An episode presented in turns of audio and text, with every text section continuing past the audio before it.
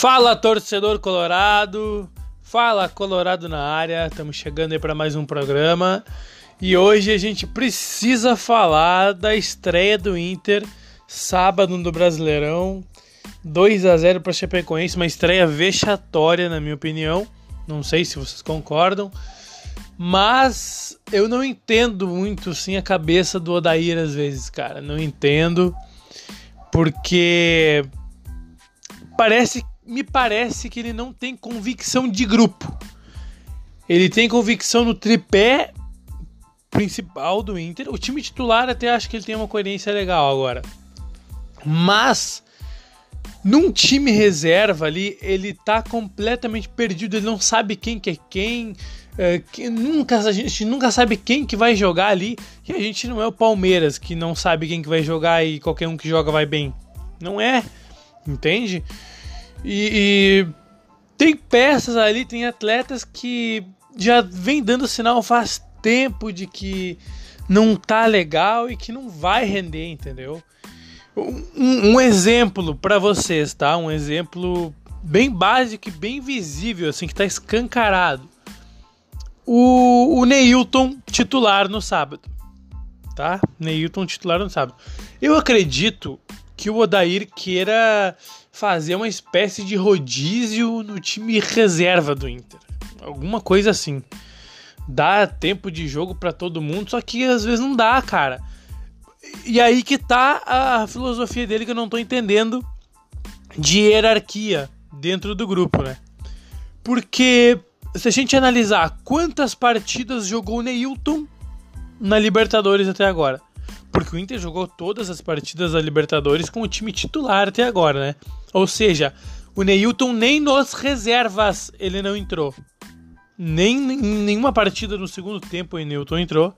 Ele não jogou na Copa Libertadores ainda, o Neilton. E me diz quantas partidas o Guilherme Parede entrou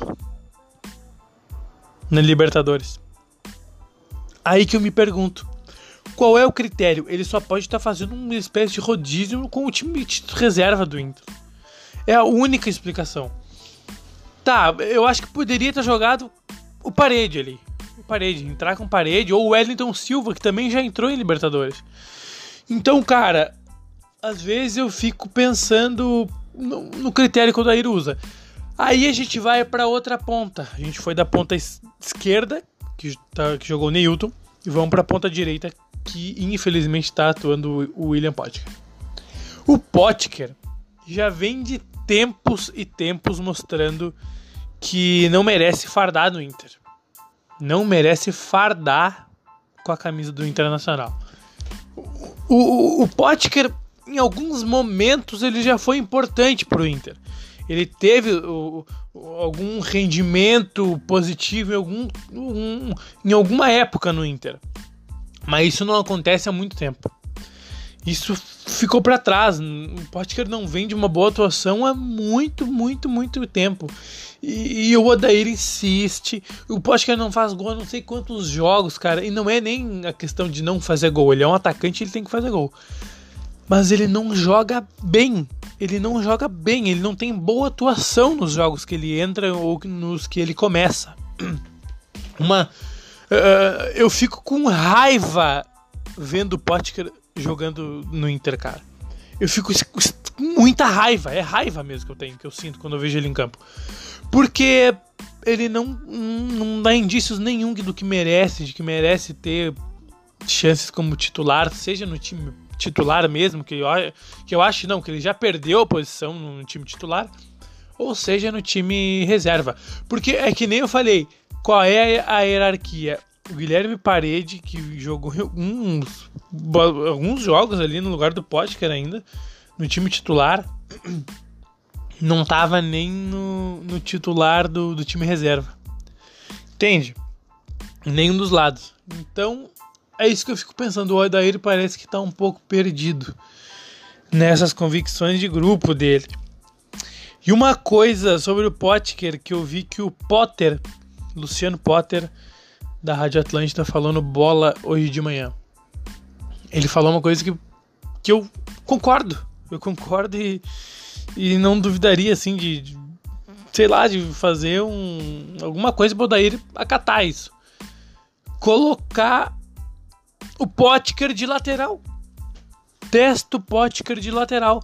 Já que, já que o argumento para ele estar tá no time é ele ser um bom marcador, recompõe bem, então bota ele nessa função. Bota ele para marcar bem, bota ele para marcar lateral. Já aproveita que o Zeca não tá jogando merda nenhuma, coloca o Potker, nem que seja na lateral direita, nem que seja. Ele é canhoto, foda-se. Bota ele na lateral direita. O Zeca também. O Zeca jogava na lateral esquerda no Santos, foi bem. Por que, que o Potker não pode ser um lateral? Porque atacante ele não é. Porque a única coisa que ele faz é recompor, é marcar. O único argumento para ele estar no time é esse, porque gol ele não tá fazendo. E nem passe ele não acerta. Então, bota ele de lateral que ele vai apoiar bem. Nos momentos que ele, que ele vai, vai apoiar, ele vai apoiar bem. E não marcar, se, ele, se a função dele é marcar no time, bota ele pra marcar. O camisa 99 marca no Inter. Você entende? Eu acho que o time do Inter se preocupa. Aí tu se preocupa muito mais em marcar do que jogar. O Rodair, né? E tem que mudar essa postura. Aí tu me diz, mas João, tu pega as estatísticas do jogo contra a Chapecoense, o Inter teve mais posse de bola.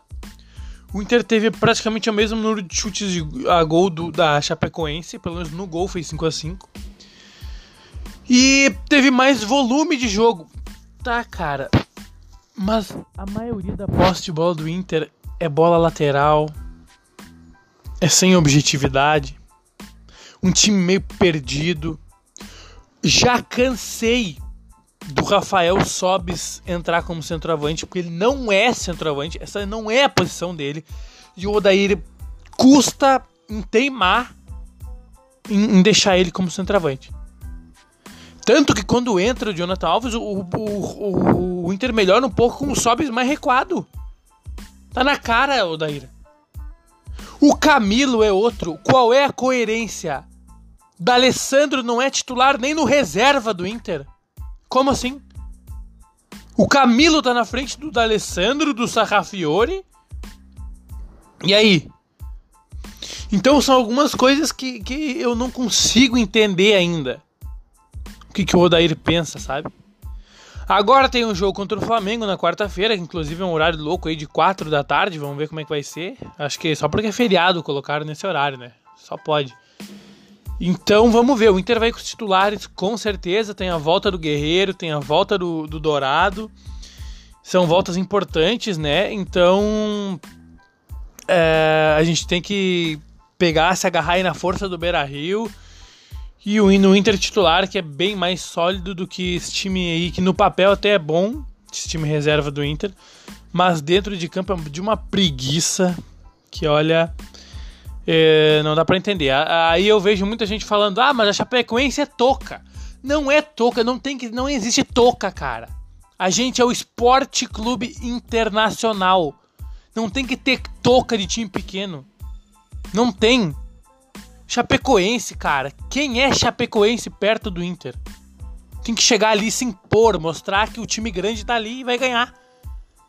Então, eu acredito que tem que ter uma, uma mudança de postura ali no Inter, no time. E vamos ver agora como é que vai seguir o Brasileirão aí. Tem Flamengo. Depois tem outro jogo no, no contra o Cruzeiro, eu acho, né? Se eu não me engano. Palmeiras. E depois tem o River. Então, é isso aí, gurizada. Ficou um pouco mais longo esse programa, mas acho que precisava, né? Tá valendo. Espero que vocês tenham gostado. Não esqueçam que eu tenho. Agora foi, foi aberto o Instagram e a fanpage do Fala Colorado, tá no ar já. Procura lá no Facebook Fala Colorado, tu vai achar a mesma coisa no Instagram. Beleza, gurizada? Um grande abraço para vocês e dale Colorado!